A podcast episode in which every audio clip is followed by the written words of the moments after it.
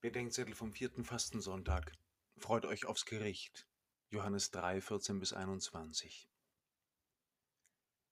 Seit Jahren geht es im Gespräch über die Kirche und in der Kirche um Transparenz, um ein Ende der Vertuschung und um einen reinen Tisch.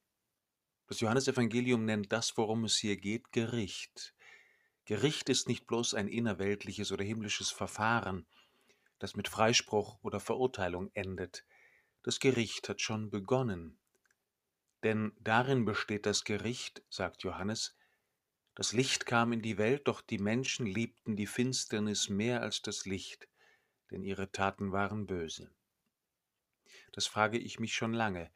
Gehöre ich auch zu denen, die, wenn sie ehrlich sind, die Finsternis oder die Dämmerung mehr lieben als das Licht?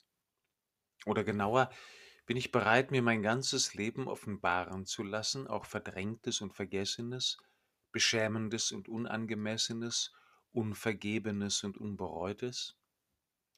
Und würde ich wollen, dass es für die ans Licht kommt, denen ich vertrauen kann, für die, die mit barmherziger Gerechtigkeit und gerechter Barmherzigkeit auf mein Leben schauen? Und würde ich damit umgehen können, wenn mein ganzes Leben vor das Tribunal der Öffentlichkeit gezerrt wird, werde ich mich mutig dem gerechten oder ungerechten Urteil stellen, oder werde ich ein Sklave meiner Menschenfurcht sein?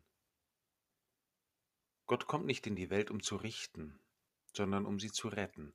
Das Gericht geht damit einfach einher. Und ich habe gar keine Wahl. Mein ganzes Leben wird ans Licht kommen. Die Frage wird sein, ob ich das dann will. Und mehr noch, ob ich heute so lebe und Gott und den Seinen so vertraue, dass ich mich darauf sogar freue, dass endlich Schluss ist mit dem Zwielicht der Lüge und wir wahr und nur so gerettet und frei werden.